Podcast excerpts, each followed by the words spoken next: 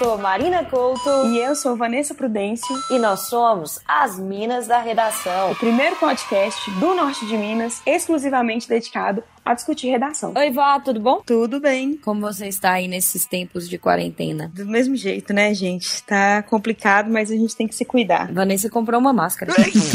uma não, três. Uau. três máscaras. É. Pra ir ao supermercado mais bonitinho. É, tem que ser.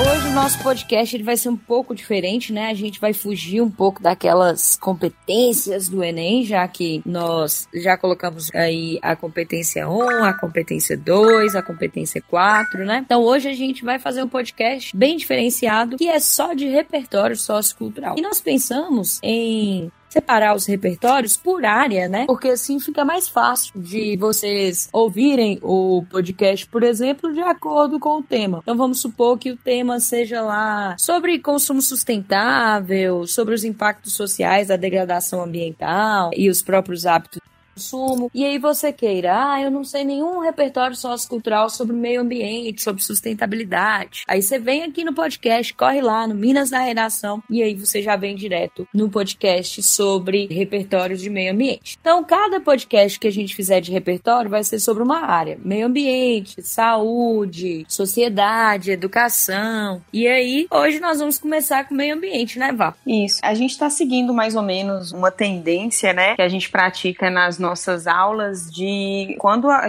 o Enem está se aproximando, a gente intensifica muito o debate em torno do repertório sociocultural. Como a gente falou na, na última gravação, essa parte de repertório é uma parte em que angustia muita gente, porque tem gente que acha que por um, um bom texto ser desenvolvido apenas se tiver repertório, né? Mas neste caso, a gente quer ajudar mesmo a raciocinar em cima de grandes áreas e não exatamente em cima apenas de uma única referência para o texto não ficar tão engessado, né? Então a gente traz uma série de informações para ajudar cada um a construir seu próprio raciocínio dentro daquela área. É por isso que a gente não fala de um tema muito específico como das outras vezes, né? Um tema recortado, mas de uma área e de várias possibilidades de você utilizar o mesmo raciocínio em temas recortados de maneiras diferentes, né? Isso, exatamente. Para começar, né, a gente fez assim um, um, um roteiro, né, que eu sou a, a louca, a louca dos do roteiros.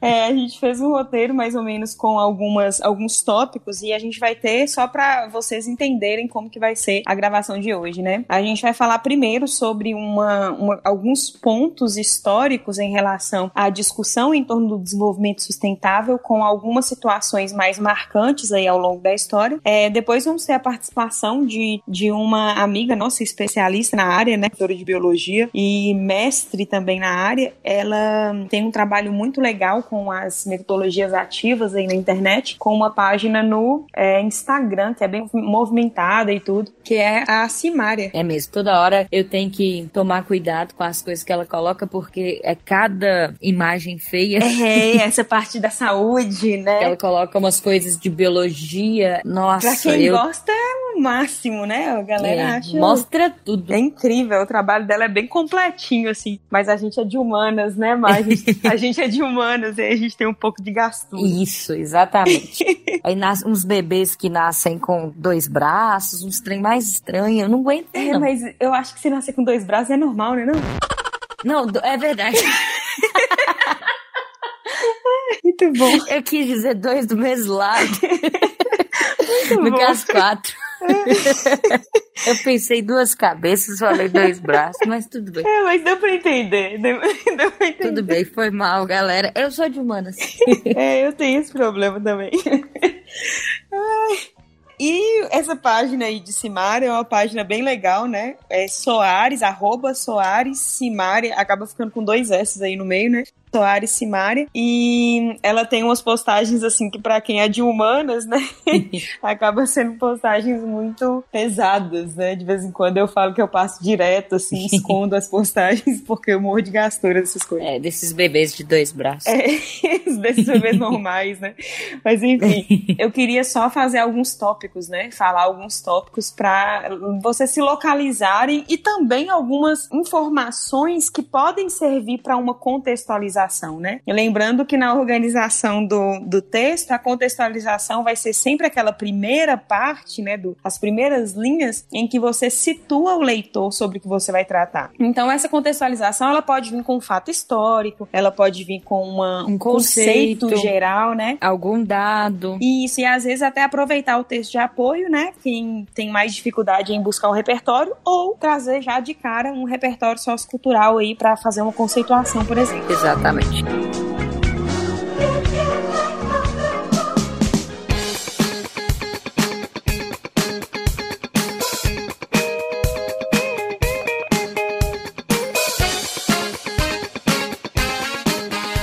Quero falar sobre é, como que a, o conceito de desenvolvimento sustentável ele foi se apresentando ao longo do tempo, né? A gente tem algumas datas mais marcantes, por exemplo, em 1972, a Conferência de Estocolmo foi o, o, a reunião, né, de lideranças mundiais em que a expressão ecodesenvolvimento surgiu pela primeira vez. E a partir disso, é, a discussão nesse âmbito global começa a ganhar um contorno né, mais, mais exato. Então, a ideia de ecodesenvolvimento, é, na década de 70, né, quanto tempo já não tem isso, ela surge como uma forma de que os países precisariam, né, a partir dali, buscar maneiras de manter a economia ativa, o desenvolvimento dos países funcionando mas visando a proteção do meio ambiente. Exatamente. Com o passar do tempo, isso vai ganhando uma maior exatidão. Em 87, o Protocolo de Montreal foi o primeiro documento assinado por grande parte da, das maiores nações do mundo e que visava, né, a ideia de redução da emissão de materiais nocivos à camada de ozônio. Então, a partir desse primeiro ideal de ecodesenvolvimento, lá nos anos 70, algumas medidas começam aos poucos a serem adotadas. E no Brasil, um dos marcos né, dessa mudança na visão em torno da sustentabilidade é mesmo a Constituição de 1988, em que no artigo 70 a proteção ao meio ambiente aparece como um princípio de ordem econômica. Então, isso vai, vai ganhando mais especificidade nas leis gerais, nos tratados assinados pelo pelos países e também nas leis individuais de cada país, né? Nesses, nessas leis internas, né? Isso. É, então a Constituição de 88 ela tem essa, essa, essa parte que fala que meio ambiente deve ser protegido como parte dos princípios econômicos do país. Então, assim, tá lá no papel, né? Na, é. na prática já é outra história. E também a gente tem, né, a, a Conferência Rio Mais 20 em 92, 20 anos após a, a Conferência de Estocolmo, em que a chamada Agenda 21 21 é escrita e é adotada pelos países, né? A Agenda 21 é aquela que traz o conceito mesmo de Do desenvolvimento, desenvolvimento sustentável. sustentável, exatamente. E aí é pela primeira vez que isso aparece de uma maneira tão bem assim escrita, né? De uma maneira mais exata. Mais elaborada, né? Ela é mais, mais elaborada e mais, por exemplo, de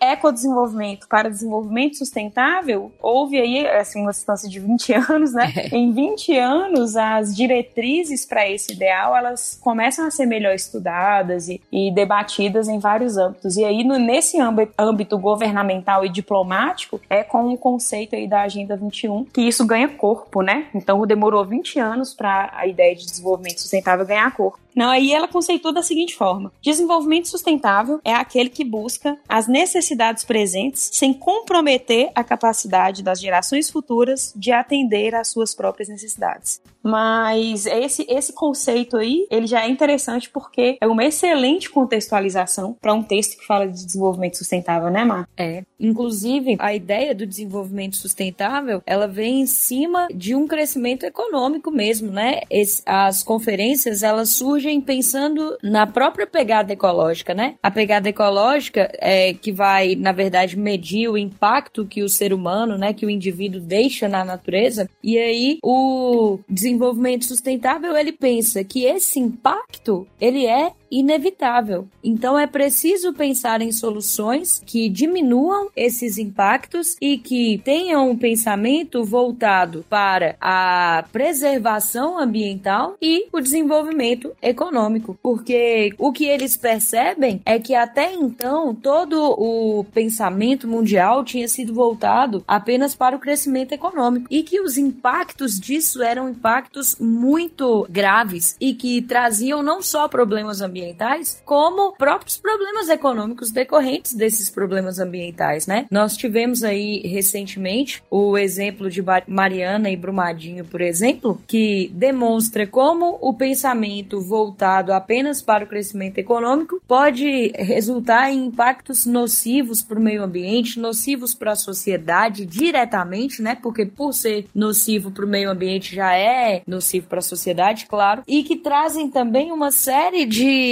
de gastos mesmo para resolver esses problemas. É, no caso, é isso, os governos, né, quando eles não têm esse, essa, esse estabelecimento aí de, de diretrizes e tudo para que as empresas atuem de uma maneira sustentável, os gastos eles são muito grandes quando acontece uma tragédia, por exemplo. Então, penso o gasto em capital humano também, né? Então entra aí uma, uma, um gasto gigantesco que acontece de uma vez, enquanto essa preservação no longo prazo, ela na verdade reduz gastos e garante que vai haver alguma economia no futuro. É. Porque não adianta pensar que a indústria se sustenta a partir de uma, de uma degradação ambiental acelerada e, e principalmente porque muitos recursos naturais eles acabam não sendo renováveis, né? Então, por exemplo, a mineração mesmo, e aí é, a mineração, alguns outros é, recursos naturais que sustentam a indústria, eles ou não são renováveis, né? Alguns é, é desses recursos não são renováveis, outros vão se tornando mais escassos, né? E que com o passar do tempo podem se tornar também é, raros aí na natureza, porque a natureza não tem a capacidade de se regenerar e quando ela está sendo é, é, explorada dessa maneira tão intensa. Isso. Então, é mais pensando nisso, né? A economia não vai haver economia se não houver de onde extrair esses recursos de uma maneira mais organizada, né? Exatamente. Então, é, esse ideal é mais visando até mesmo a proteção econômica dos países.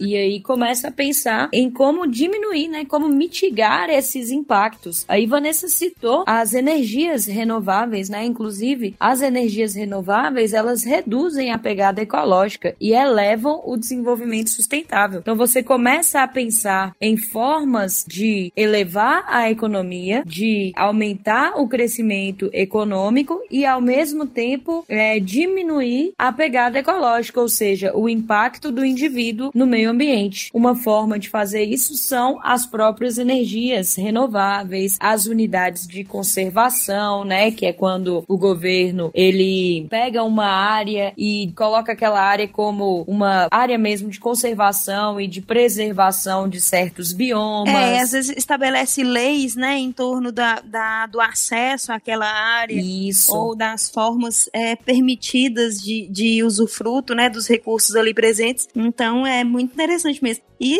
pensar, quando a gente pensa sobre o assunto, a gente chega a uma conclusão bem, assim, até óbvia, né? Que não existe a possibilidade de qualquer forma de desenvolvimento sustentável sem uma presença do Estado aí, né? Não tem como pensar em deixar que o mercado se regule no sentido de ele mesmo descobrir, né, que o, é. que o desenvolvimento sustentável é importante. Precisa de lei, precisa de diretriz, precisa da, do esforço das nações como um todo, Exatamente. em conjunto e individualmente. Lembrando que é isso que a ONU já tenta fazer, né? É. Um esforço conjunto e cada país individualmente estabelece seus, suas próprias leis, né? E aí, nesse ponto, Vá, é importante que vocês conheçam, então. Vanessa citou aí, né, o, o protocolo de Estocolmo, é, citou o Rio mais 20 e tudo mais. E aí, no Brasil, a gente tem lá na própria Constituição, como Vanessa citou inicialmente, o meio ambiente, né, já regulamentado lá. E nós temos o Código Florestal Brasileiro. No Código Florestal Brasileiro, você tem as APPs, que são as áreas de preservação permanente que vão colocar em porcentagem, de acordo com o bioma, qual a área que deve ser preservada ali, né, permanentemente para que os biomas é, brasileiros sejam preservados. Porque nós temos no Brasil uma produção agrícola muito importante para a economia, né? Praticamente nossa economia ela é movida ainda pela agricultura e pela pecuária. Então a fronteira agrícola ela se expande no nosso país do sul ao centro-oeste e o norte. E com isso ela traz impactos ambientais para biomas mais sensíveis, como o próprio bioma é, amazônico, como o próprio cerrado, né? Que é um bioma tão importante. Qual a importância, por exemplo, de se conhecer os biomas e de se preservar esses biomas? Porque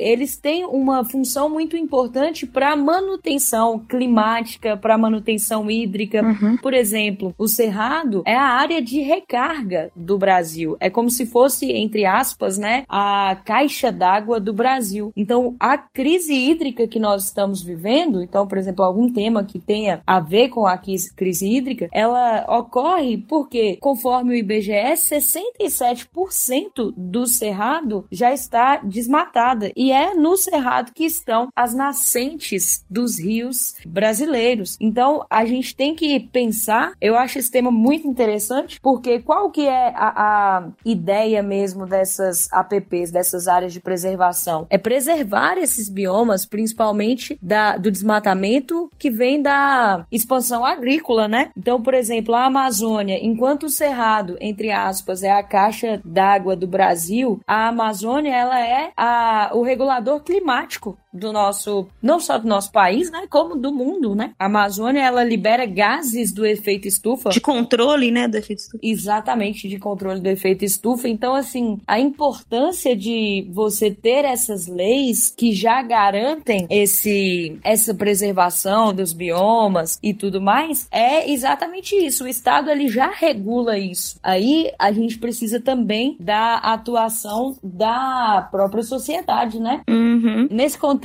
aí, eu lembrei de uma frase que é atribuída ao momento do Brasil lá, né, no governo de Costa e Silva, o momento do milagre econômico, que mostrava como que a economia brasileira, ela pensava só no desenvolvimento econômico e não no desenvolvimento sustentável, né? É, a frase ela era assim, abre aspas, se a poluição é o preço do desenvolvimento, estamos dispostos a pagá-lo. Então ela foi dita durante o milagre econômico no Brasil, né? A política lá do milagre econômico e ela mostra como que até certo ponto o Brasil só pensou no desenvolvimento econômico, né? Daí a importância mesmo desses protocolos, como por exemplo, você citou aí o Rio mais 20 e a Agenda 21, porque a partir de 1992 aí nós vamos parar de pensar dessa forma forma, né? Isso. Nós já vamos pensar em um conceito de desenvolvimento sustentável. Uhum. E até a própria Constituição já tinha pensado em modificar essa forma, né? É, e o que eu acho interessante aí dessa, dessa discussão e dessa frase é que meio que assim, muda aquela ideia de que não se sabia como conduzir o desenvolvimento econômico de maneira sustentável naquele momento. Na verdade, se sabia, mas foi um preço, né, que os governos estavam que eles estavam dispostos dispostos a pagar. A pagar, exatamente. Então, assim, para não,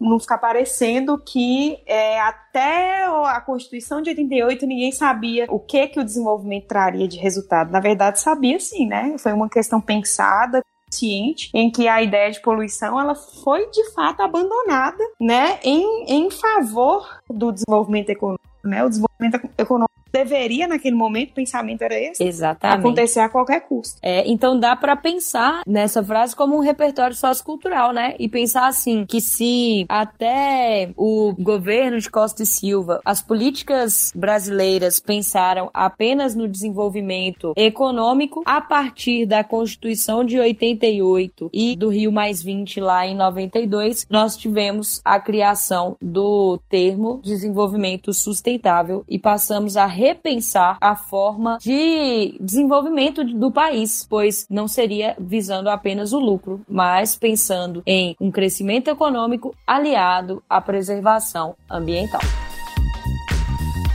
Tem uma série de, de situações aí envolvendo a questão do cerrado, que você falou, que é bem interessante. É o fato, por exemplo, de que o cerrado, ao mesmo tempo que ele é um bioma e que está em risco, né, no país, que sofre um processo de degradação muito intenso, é, existem pesquisas mostrando que áreas de outros tipos de vegetação têm sido invadidas pelo cerrado, né? Uhum. Algumas áreas, é, se não me engano, foi um, um professor de geografia, né? Isso, acho que foi que eu ouvi falando sobre isso.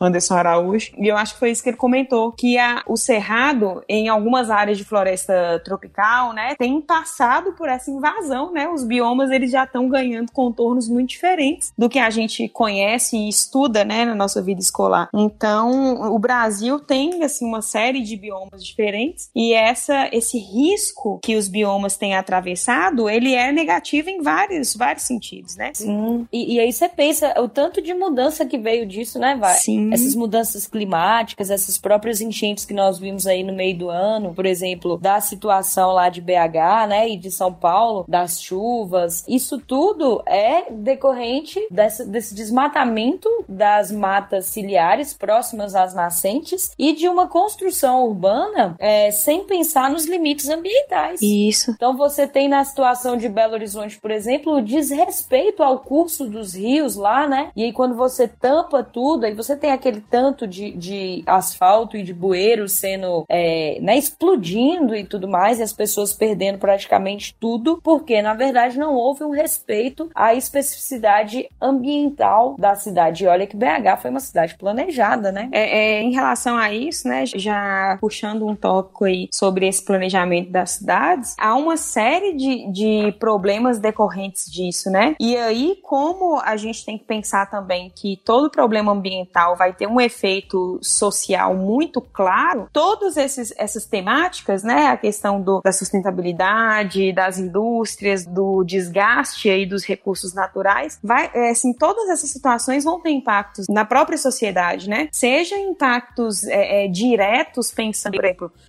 no aumento dos níveis de poluição, na redução do, da quantidade de chuvas e ou impactos até a longo prazo, né? Então, assim, tem, tem alguns impactos que são bem diretos. Essa questão aí de Belo Horizonte tem um impacto no momento da chuva, né? Uhum. Aconteceu ali a chuva, a galera perdeu casa, muita gente morre e tal. Aí tem que pensar é, em relação à questão é, da poluição, que é uma ideia mais de longo prazo. E eu não sei se vocês têm acompanhado isso, mas tem saído muita coisa sobre meio ambiente no último mês em razão da, do isolamento social, né? Como que a natureza tem respirado de maneira diferente agora com esse período de, de isolamento social. Exatamente. Então, por exemplo, os relatos da população da cidade de São Paulo é de que o céu tem parecido mais claro nos, nas últimas semanas, né? Eles têm comentado muito isso, é possível ver aí fotos, vídeos nas redes sociais, matérias de jornal falando que é, a cidade de São Paulo tem apresentado índices menores de poluição do ar, inclusive gerando um céu mais limpo, né? Porque estava até chovendo outro dia, então soma a diminuição da, da emissão de poluentes, é, as pessoas ficando mais em casa e a chuva e tudo mais, e já tem um efeito aí visível, né? É, em outras partes do mundo, isso tem sido comentado também com muita frequência, que é justamente o fato de que a natureza tem dado uma resposta, né, a essa pausa que ela recebeu aí nesse momento. Exatamente. E como que é interessante, né? Como que a natureza ela responde tão rapidamente. Você vê, nós temos só três semanas praticamente de isolamento isolamento social no Brasil e já temos essa resposta, né? Semana passada teve aquele barulho, entre aspas, no céu, né? Que as pessoas ouviram que na verdade poderia ser o escape uhum. dos gases da camada de ozônio e que aconteciam sempre, mas as pessoas não escutavam, né? Isso. É, é porque assim são situações. Olha a matéria que eu li essa semana. Mostra algumas regiões na Europa em que os sismógrafos têm identificado com maior clareza os sons que vêm do centro da Terra, né? E o movimento das placas tectônicas e tudo. Por quê? Porque a Terra está mais silenciosa, né? Então, eles explicam o seguinte: a tendência é que geralmente equipamentos de controle meteorológico ou estações aí com a presença de sismógrafos sejam colocados em áreas não urbanas, né? É muito comum que aconteça isso, porque na área urbana tem interferência dos sons emitidos pelos veículos e tudo. Mesmo nessas áreas não urbanas, essa interferência acontece, né? Mesmo que seja numa área mais rural, ainda acontece. E aí eu li, né, os especialistas falando que a captação dos sismógrafos em vários países da Europa tem sido uma captação mais clara e mais exata, né, do, desses movimentos aí, porque não tem nenhuma, tá tendo pouquíssima, né, interferência é, dos sons externos produzidos pelos carros, pelos seres humanos e tudo mais. Então, é, a gente tem visto muitos resultados imediatos, né? Na Índia, por exemplo, saiu recentemente uma notícia mostrando que em uma área é, litorânea da Índia, algumas espécies de tartaruga voltaram a, a depositar os ovos na, no, na praia, né? Porque até então elas tinham simplesmente desaparecido dessas regiões por não ter a condição de ir até a praia botar os ovos, porque estava sempre cheio de pessoas ali, né? A Índia foi uma das, das mais rigorosas, né? É, de, dos mais rigorosos processos de isolamento social por ser uma área muito populosa. E aí as praias estão completamente desertas, né? Mas é bem interessante a natureza, é. assim, um, um, respiro que ela dá já consegue em uma velocidade até impressionante, né? De poucas semanas já começam a aparecer esses resultados aí positivos. Eu acho isso muito incrível, assim, na, na natureza como um todo como é importante a gente rever, então, né, nossos hábitos, nossos hábitos de consumo, nossos hábitos do dia a dia mesmo, né, de produção, igual você falou aí, produção industrial. Esse momento, igual você falou, todas essas mudanças, a questão das tartarugas e tudo mais, é importante para que nós repensemos a forma como nós agimos, né, no dia a dia. Então, para dar uma contribuição aí, né, na nossa discussão. A gente convidou a professora Simari Soares, da área da biologia, e ela vai explicar um pouco alguns conceitos, né? Uma discussão bem interessante para a gente, alguns conceitos e uma visão da biologia em relação a esses tópicos de sustentabilidade, de meio ambiente e de consumo consciente também, né? Então ela vai dar uma palavrinha com a gente e depois a gente tem também a presença de outro é, especialista aí na área que a gente convidou para participar dessa discussão de hoje. Fala sim. Oi, gente. Eu sou Simária Soares, professora de biologia, sou mestre em educação, especialista em saneamento e meio ambiente e também especialista em gestão e docência para o SUS. E vim aqui conversar um pouquinho com vocês e com as minas da redação. Oi, Van. Oi, Marina. Para a gente fazer uma breve reflexão sobre a pandemia. Está muito veiculado aí na mídia e a gente precisa entender quais são os requisitos básicos para se entender toda essa situação. O que são os vírus? Os vírus não são considerados seres vivos, isso porque eles não apresentam metabolismo próprio e a célula do hospedeiro executa as atividades vitais por ela, inclusive a sua reprodução. Na verdade, os vírus assumem o controle da célula hospedeira. O coronavírus tornou-se conhecido na década de 1960, quando causava infecções respiratórias brandas ou graves. A hipótese de transmissão desse, do que vem acontecendo, ela tem origem é, no morcego ou no pangolim. O pangolim, para quem não conhece, é uma espécie africana que lembra muito o nosso tatu. E por que é importante ressaltar isso? Os humanos constantemente invadem o hábitat desses animais ou os deixam em alto estresse quando caçados, ou então são engaiolados para venda e diminuem a sua imunidade, o que leva ao aumento da sua carga viral. Um bom caminho seria um novo hábito de vida. Vegetarianos, veganos fazem muito isso, que tem uma dieta bem peculiar, sem a nutrição de origem animal. E para isso cabe a gente lembrar alguns conceitos biológicos. Por exemplo, o predatismo ou predação é uma relação entre predador e presa. O controle de população existe é, entre esses indivíduos em que há uma flutuação da comunidade, que representa uma resistência ambiental para regular a densidade populacional de cada um desses grupos, tanto dos predadores quanto de presas. Nós somos predadores quando comemos morcegos, quando comemos pangolins. E a gente está, de certa forma e indiretamente, sendo afetado por aqueles micro-organismos parasitas desses indivíduos. O que é o parasitismo? o parasitismo, ela tem o parasita, no caso o vírus, que retira do organismo hospedeiro, nesse momento nós, humanos, os nutrientes necessários para sua sobrevivência. A relação do parasita é que ele é sempre um indivíduo menor que o hospedeiro. E ele não tem intenção de matar o hospedeiro, porque esse hospedeiro é fundamental para a sobrevivência do parasita. Essa característica é, um, é marcante em todo início de parasitismo. Os parasitas eles tendem a explorar de, de tão, tanta forma que eles não conseguem dosar em que nível eles podem explorar do hospedeiro. E isso até esse período de adaptação causa esse número grande de mortes, como a gente tem visto. Uma característica do parasita é a especificidade. Existem parasitas específicos de algumas espécies. E como foi falado aí do, da, dos, das dietas peculiares dos vegetarianos e veganos, nós temos também a herbivoria que a gente pode citar em relação a esse hábito alimentar né, de comer plantas. O animal ele vai alimentar de plantas ou de partes da planta. Isso, é, quando ele alimenta de partes da planta, ele dá tempo para que haja o crescimento. Não há uma exploração como na predação, em que há uma morte do animal para que seja é, que sirva de alimento para esse indivíduo. Continuando a nossa discussão, né, o que, que isso tem a ver com o tema desse podcast? Tem a ver com o consumo e as formas de nosso consumo alimentar. O isolamento ele acaba levando a uma desaceleração da economia, causando uma regressão da poluição há uma diminuição da quantidade de dióxido de carbono absurda na atmosfera.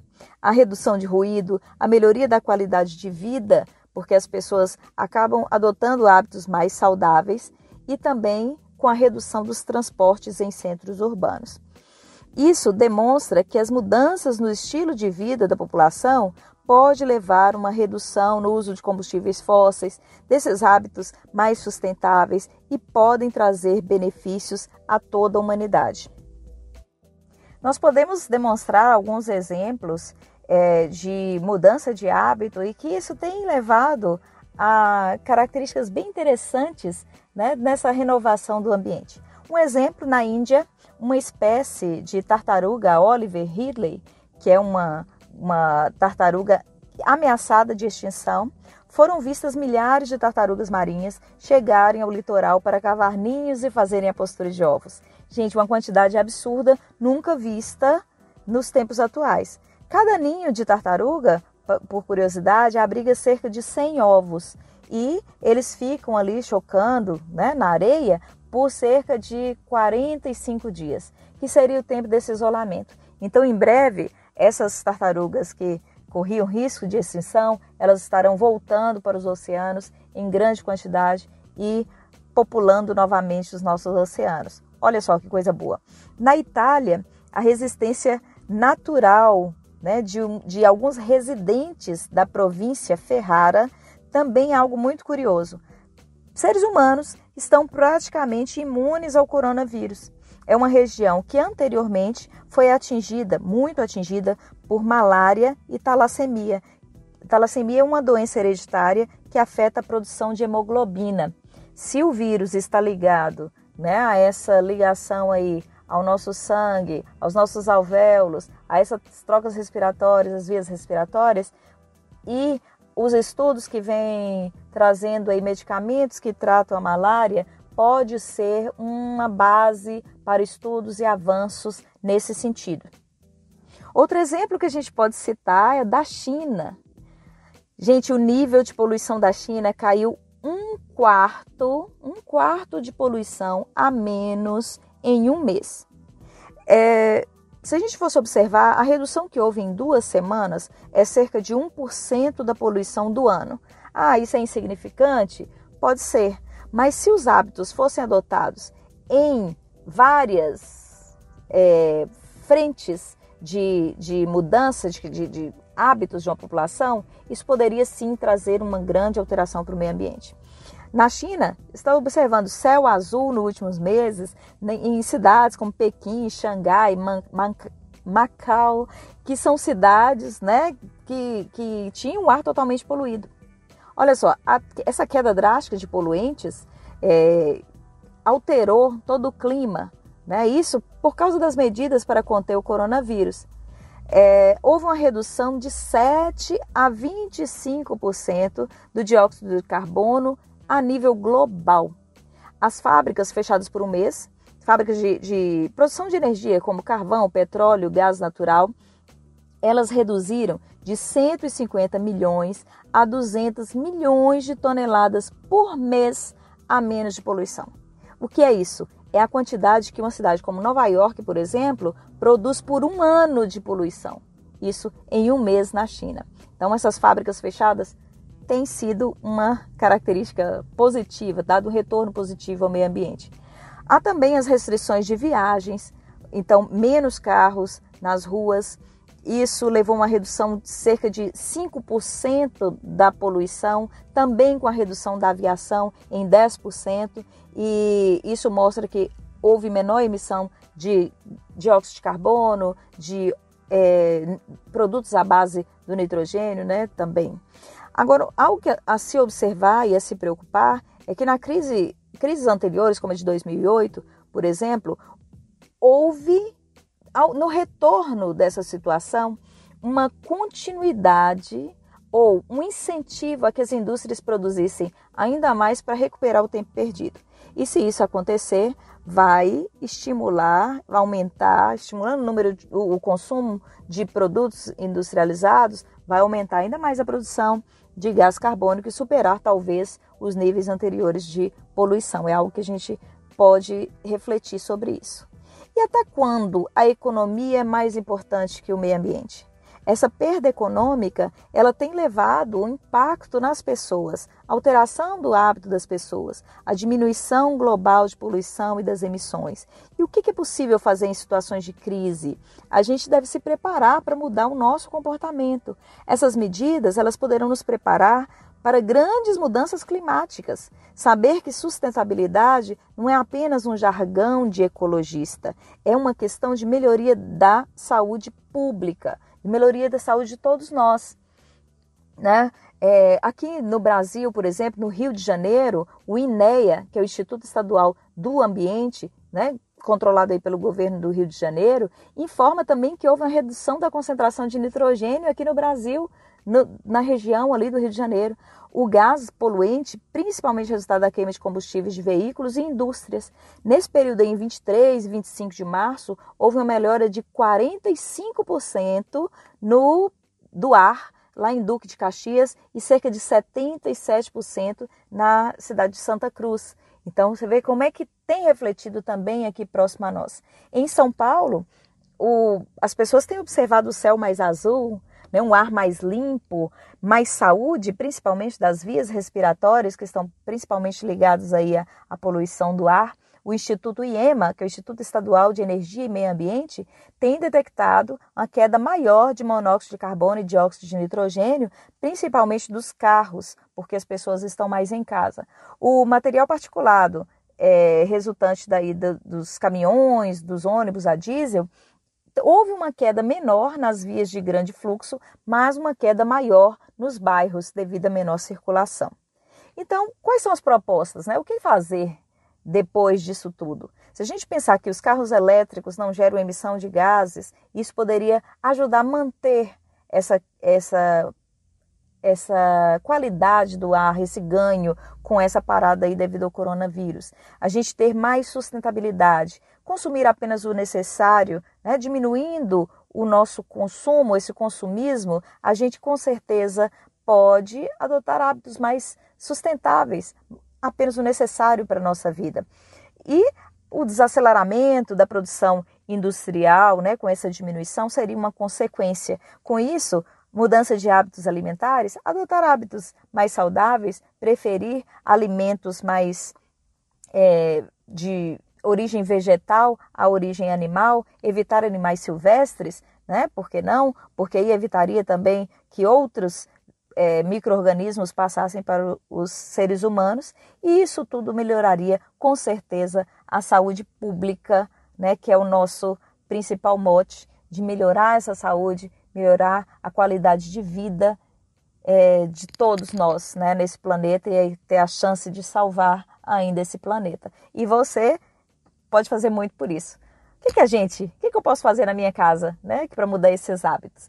Um grande abraço para vocês, fiquem com Deus Beijo, beijo meninas. Espero ter ajudado. Muito obrigada aí, se vocês ouviram Simária, né? Falando tão bem aí. Essa fala de, de Simária me lembrou um tema que nós passamos, inclusive aí, eu sei que esse podcast ele é mais geral mesmo, sobre sustentabilidade, meio ambiente, mas nós passamos um tema, aí quem quiser fazer pode mandar lá pra gente no Instagram, tá? Arroba Minas da Redação, pedindo o tema completo. E o tema foi assim, os impactos sociais da degradação ambiental e os hábitos de consumo. Então, a fala de Simária me lembrou muito bem desse tema, né? E até nossa discussão anterior da importância de nós repensarmos nossos hábitos de consumo, porque a forma como o consumidor age é que, de certa forma, acaba impulsionando o capitalismo e a produção, né, dos produtos. Então, o consumo consciente acaba sendo a principal arma da sociedade contra essa forma de produção que só visa o crescimento econômico e aumenta os impactos ambientais, aumenta a pegada ecológica, né? Então, repensar os nossos hábitos de consumo tem muito a ver com a própria preservação do meio ambiente. Isso me lembrou também uma música de Engenheiros do Havaí que chama Terceira do Plural, que fala exatamente disso, dessa produção que é feita visando já somente o lucro, né? Então você tem lá corrida para vender cigarro, cigarro para vender remédio, remédio para curar a tosse, tossir, cuspir, botar para fora, corrida contra o relógio, silicone contra a gravidade. Então ele vai falando de uma cultura de consumo e de produção que leva o indivíduo a buscar avidamente é, novos produtos, novas formas de se recriar e seguir um, um, padrão imposto por um mecanismo capitalista que acaba trazendo vários impactos ambientais, né? Então a importância de nós darmos um basta nisso, né? Ele fala eles, eles querem te vender, eles querem te comprar, querem te matar de rir, querem te fazer chorar. E aí a ideia de você ir contra esse mecanismo de produção. Como consumidores, nós temos esse papel. Corrida para vender cigarro, cigarro para vender remédio, remédio para curar a tosse, tossir, cuspir, jogar pra fora. Corrida para vender os carros. E aí entra a importância do consumo consciente, que a partir do momento em que eu passo a procurar produtos que tenham sido produzidos de forma sustentável. Então eu olho uma embalagem que é uma embalagem sustentável. E outra coisa, Ma, é, é, há uma tendência aí que é uma tendência assim muito interessante e importante para a economia nacional, que é de uma valorização dos produtores locais, dos pequenos produtores, porque isso é uma, uma forma de gerar emprego, por exemplo, a partir da agricultura familiar. É uma forma de gerar emprego até porque algumas famílias, a gente mora aqui no uma região que é extremamente rural, né? E algumas famílias elas vivem disso e elas só sabem mexer com isso, né? É. Então não adianta você falar assim que tem que dar formação para essas pessoas. Às, às, vezes as pessoas passaram aí é, a vida toda lidando com a terra, é isso que elas sabem fazer, é isso que elas gostam de fazer. E aí é uma forma de manter essas pessoas empregadas, até porque não tem emprego para todo mundo, se eu for pensar. É, nas cidades, né?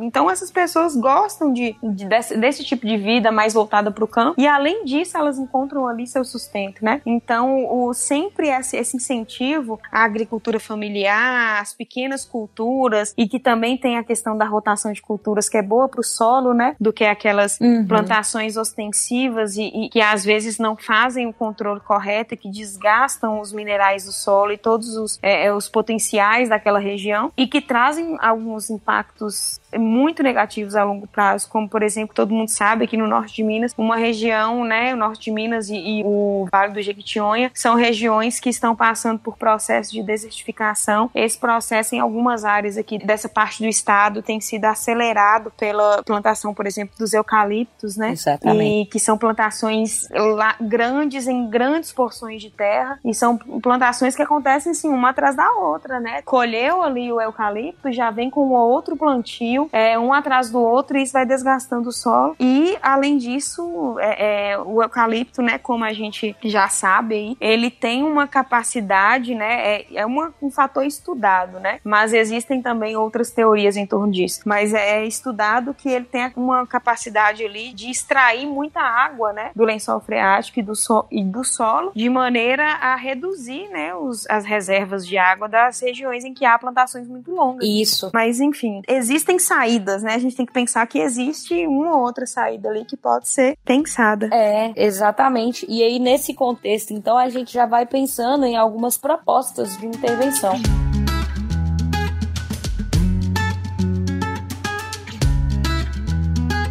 Primeiro, nós temos a ação do próprio Estado, o Estado ele deve estabelecer medidas que diminuam o impacto ambiental, né? Então ele deve gerir e controlar os recursos naturais, como já está previsto, como nós falamos anteriormente aí, no Código Florestal Brasileiro e no próprio na própria Constituição. E o Estado, então, como ele vai gerir e controlar esses recursos? Ele é que é o responsável pela fiscalização das áreas de preservação permanente, ele é que é o responsável pela punição. Então você tem punições aí das indústrias, você tem punição dos próprios agricultores que podem ser tomadas pelo próprio Estado. E a sociedade ela pode agir também. Nós temos um, uma ação social bem mais direta que vem das ONGs, né? Então a gente tem um exemplo aí o Greenpeace, o WWF, né? O SOS Mata Atlântica e tantas outras ONGs ambientais. E nós temos a possibilidade do próprio indivíduo agir a partir do consumo consciente. O consumo consciente, ele é muito importante e ele tem um impacto muito positivo. Ele vai desde, por exemplo, ao indivíduo olhar quais as embalagens, como eu estava falando. Então tem um, um, documentário na Netflix, né, que vai falar dessa ilha de lixo, né, o oceano de plástico, né, que é lixo no Oceano Pacífico, que vai mostrar, por exemplo, o problema do plástico no mundo, né? E já existem leis, né? O Brasil já grande parte das capitais e algumas cidades do interior já aprovaram a proibição de determinados tipos de plástico, né? Como copos, canudos e outros. É. Então já é uma tendência. E as sacolinhas, né? Já é uma tendência. Já está acontecendo aí, né? A gente está no meio do processo, né? Assim, não é uma coisa para o futuro. E aí nós temos a responsabilidade do indivíduo, né? Por exemplo, chegar a algum estabelecimento e lá tem um canudo de plástico, ele, não, por favor, você tem outra forma de você tem outro canudo? Ah, não, não tenho. Ah, então eu não vou comprar neste lugar. E oh, gente, é que... e, e, convenhamos, né? Canudo é uma invenção totalmente desnecessária, porque existe uma invenção anterior ao canudo chamada copo. Eu não sei por que, que o povo tem isso de querer tomar sempre em canudo, né, gente? Copo em casa, ninguém usa canudo em casa, usa copo. Então qual que é, é a verdade. necessidade, né?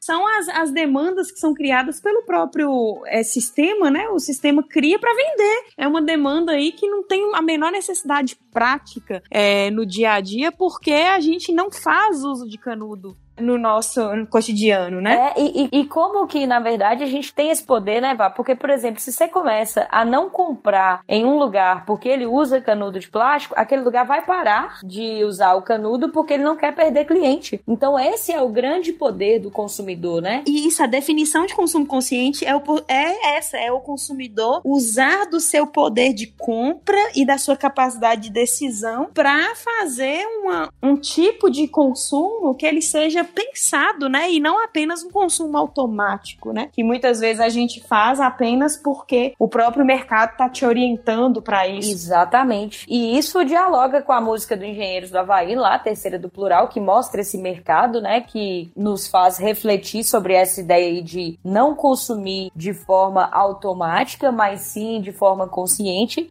E tem um poema também do Carlos Drummond de Andrade que fala sobre isso, que fala desse dessa imposição do mercado, chama eu etiqueta. E aí ele vai falando que ele vai usando tantas marcas que ele acaba perdendo a sua própria identidade. E o consumo consciente, ele vai contra essa perda de identidade, ele vai exatamente no consumidor, assumindo a sua própria identidade, assumindo a sua consciência e a partir disso utilizando seu poder de consumo para modificar a produção industrial. Só para, para a gente dar sequência aí e já caminhar mais para o desfecho né, dessa discussão, eu queria passar a palavra aí para o nosso amigo e colega André Ferreira, que é professor de geografia e tem uma, uma algumas informações para compartilhar com a gente, né, Mar? Isso. Então vai lá, Dé, arrasa. Olá, como vai? Eu vou indo, e você? Tudo bem?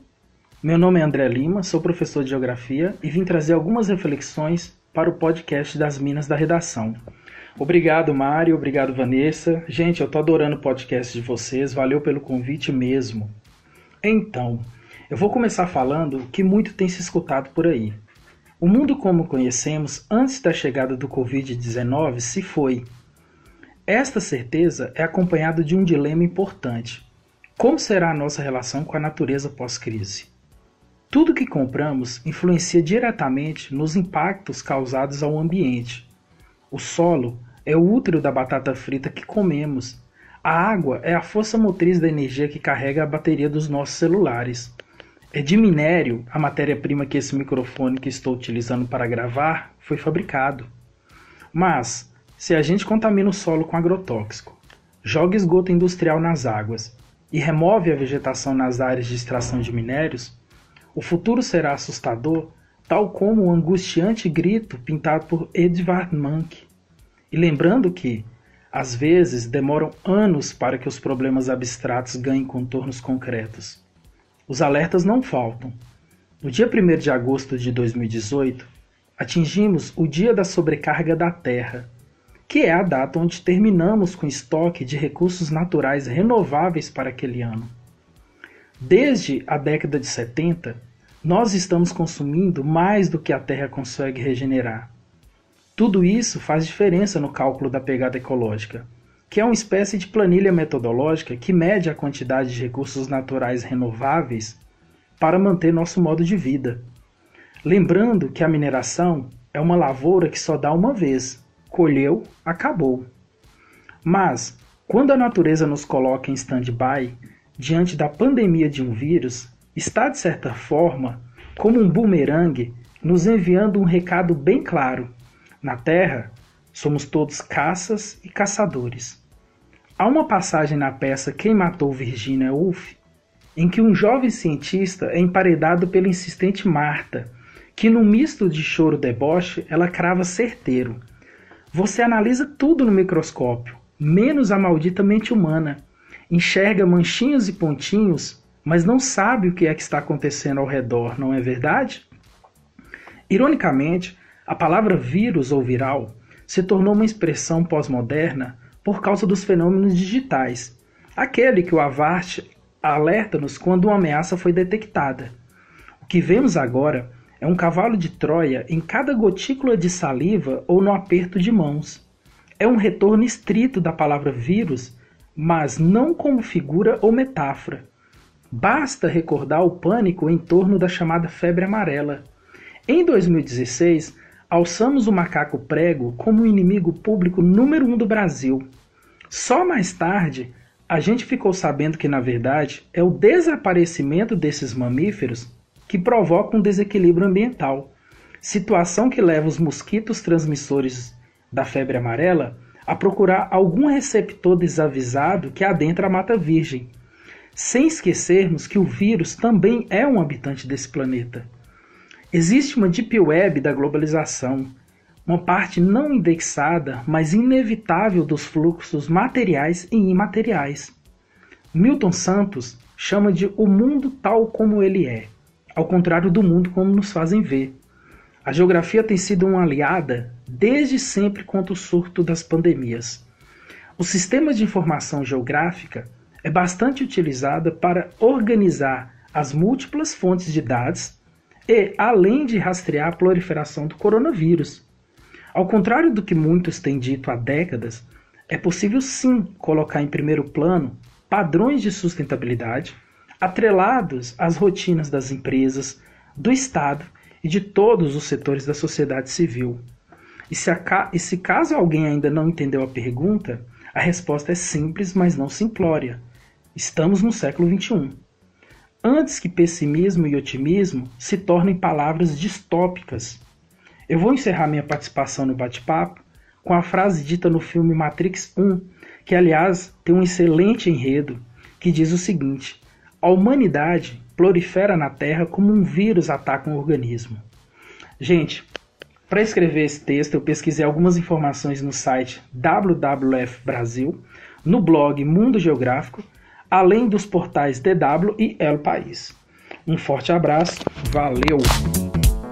Muito obrigada, Dé. Muito obrigada, Si. Foi ótimo. Obrigada pela contribuição aí, né? Que a gente sempre precisa de da fala de pessoas especialistas na área, que eu acho que contribui bastante, né, para as discussões. Isso, com certeza. E aí, pegando a fala de Dé aí, nós temos algumas sugestões para vocês, tá? Então, vamos lá. A gente já falou da música lá de Engenheiros do Havaí, chama Terceira do Plural. Escutem a música. A gente tem é, o poema de Drummond, Eu Etiqueta. Temos o conceito de primavera silenciosa, tá? Esse conceito, na verdade, é o seguinte: é, é Rachel Carlson, ela hum, era uma ambientalista, né, e bióloga norte-americana, e nos anos 60 ela faz um estudo em torno de, do meio ambiente em que passaram por um uso intenso de pulverização dos defensores agrícolas. Né, havia a pulverização intensa com agrotóxicos,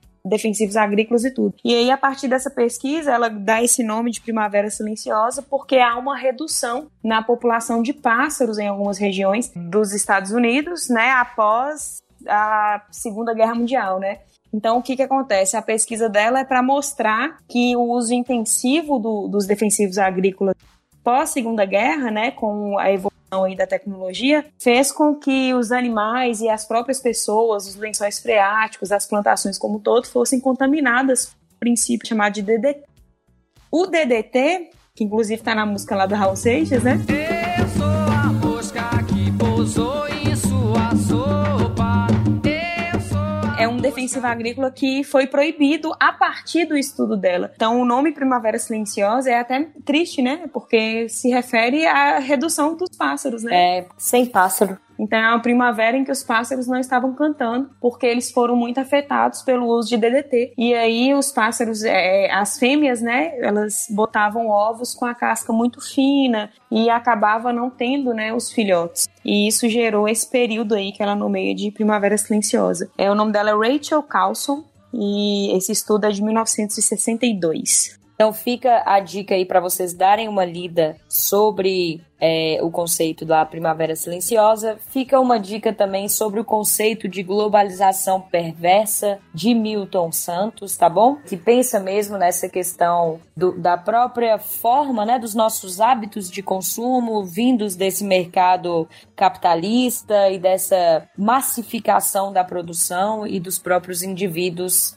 advindo dessa globalização, né, dessa diminuição das fronteiras. É, é, bem bonita a ideia do Milton, do Milton Santos. Santos, né? É, essa ideia ela está presente num livro chamado Por uma outra globalização, é, e ele explica que existe algo que ele chama de violência do dinheiro, né? Que é a ideia de que as economias atuais nesse plano internacional, buscando uma forma de autonomia financeira e tudo, ela acaba deformando e agredindo determinadas, determinados aspectos da vida. Né? Então ele fala de competitividade, de consumo, e ele ainda une as expressões globalização e totalitarismo, né? E vem com uma expressão nova chamada de globalitarismo, que ele fala que é a violência do dinheiro, né? Como que a violência do dinheiro ela é aplicada. E isso leva a uma violência estrutural e a uma, uma questão de competitividade no mercado que descaracteriza a função do ser humano na sociedade como um todo. Então, assim, tem umas, umas discussões muito, muito, muito legais aí nesse, nessa obra dele. E é brasileiro, né? Ele e outra coisa, ele cabe para muitos temas, para desigualdade social, para questão de disputa no mercado. Para temas que falem só de consumo e não falem de meio ambiente, para temas que falem sobre massificação, né, e manipulação. Ele subverte a ideia, né, a ideia da globalização como uma coisa positiva, porque uma ideia central na discussão dele é justamente aquela ideia de que a globalização faz com que as fronteiras caiam para as mercadorias e para o dinheiro circular, mas não para as pessoas. É. Então, ele usa essa ideia de, de uma violência do capital para falar sobre isso, né? As fronteiras, elas deixam de existir com a globalização, mas não vale para as pessoas, né? Vale apenas para o dinheiro, para a circulação monetária, para o enriquecimento das grandes empresas. E como que esse essa circulação de dinheiro, ela não chega para todo mundo, né? Que a globalização ela é acima de tudo exclusiva, então cabe muito para temas que falem de desigualdade social. Isso, exclusiva e excludente, né? Se a gente for pensar aí. Isso. Ele, assim, quando eu falo que ele subverte um pouco essas expectativas em torno do termo globalização, porque há uma romantização, né? É. Todo mundo acha lindo falar em globalização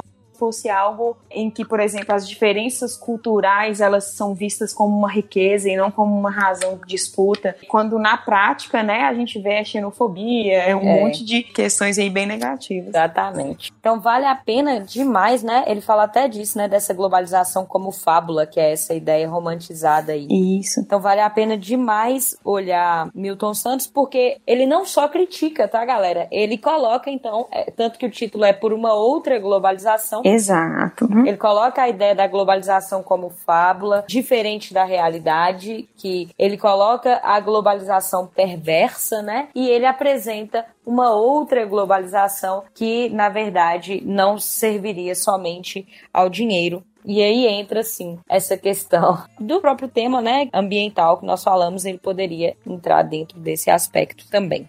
E fica também uma dica para vocês, os documentários lá da Netflix. Tem um documentário lá muito bom que chama Salvando o Capitalismo. Tem outro que chama Minimalismo, que vai contar a história de dois amigos que vão modificar completamente a sua forma de vida. Não é aquela ideia romântica de ah, largar tudo e viver com o mínimo, não é. Uhum. É uma ideia mesmo de consumo sustentável.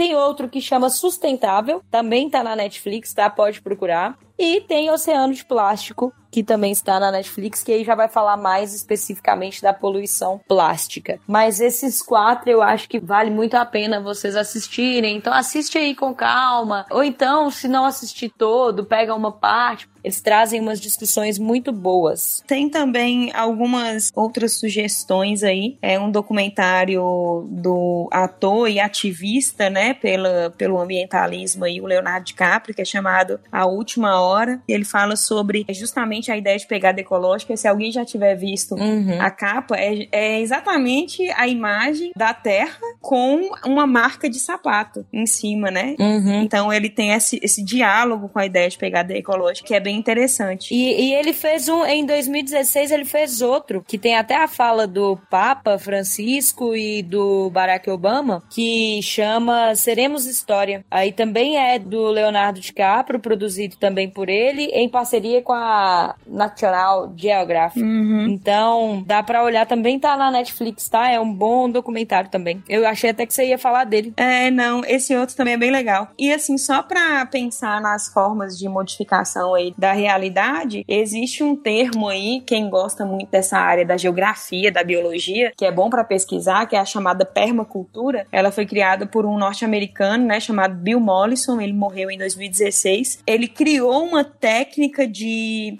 planejada de cultivo permanente, em que as plantações nas áreas urbanas e rurais, elas são feitas com um design que lembra umas mandalas. Vocês já viram isso? Você já viu, Mar? Eu, eu já ouvi falar já. É uma plantação e fica bem bonito, né? Ele faz assim, fica parecendo uma mandala, porque ele criou essa ideia de permacultura a partir da observação do ecossistema como um todo. Então, ele faz uma plantação que é semelhante à atuação natural do ecossistema. Então, por exemplo, coloca uma planta frutífera em determinado lugar junto com outro tipo de planta que precisa de um adubo e aí essa planta frutífera, por exemplo, os frutos que caem, eles já servem ali de adubo, e é de certa forma um tipo de plantação autossustentável, entendeu? Uhum. É, que acaba é, é, funcionando ali de uma maneira autônoma. Então é bem legal, assim. Tem várias questões envolvendo a permacultura que são bastante discutidas. Então é algo a se pesquisar também, entender um pouco melhor. Eu acho que meio ambiente tem muita coisa para falar. Espero que a gente tenha ajudado vocês aí, tá? Qualquer dúvida, vocês podem entrar em contato conosco lá no nosso Instagram, tá? Minas da Redação. Pode procurar a gente, sigam nosso Instagram, curtam os nossos podcasts, tá bom? e podem ir tirando dúvida, qualquer coisa para contato direto com a gente, é só ir lá no Instagram, Minas da Redação. Temos também um canal no YouTube, né? Minas da Redação Podcast. E é isso, né? E agradecer muito a André e Simari aí. Pelo auxílio, né? Que foi tão importante. E isso, essas falas, como Vanessa falou mais cedo, de especialistas, elas fazem muita diferença. E é isso, né? Vamos ficando em casa, repensando, vendo como que a natureza tem respondido a esse nosso isolamento social e repensando nossos hábitos de consumo, nossa forma de produção. Uhum. E eu acho que é o momento exato para, como o André falou aí no áudio, e Simária também, para nós repensarmos a nossa relação com o meio ambiente. Exato, então é isso. Mantenham-se em casa, É. lavem as mãos, usem máscara e vamos que vamos, né? Vamos que vamos. Então é isso, galera. Um beijo. Tchau. Tchau, tchau. Até a próxima.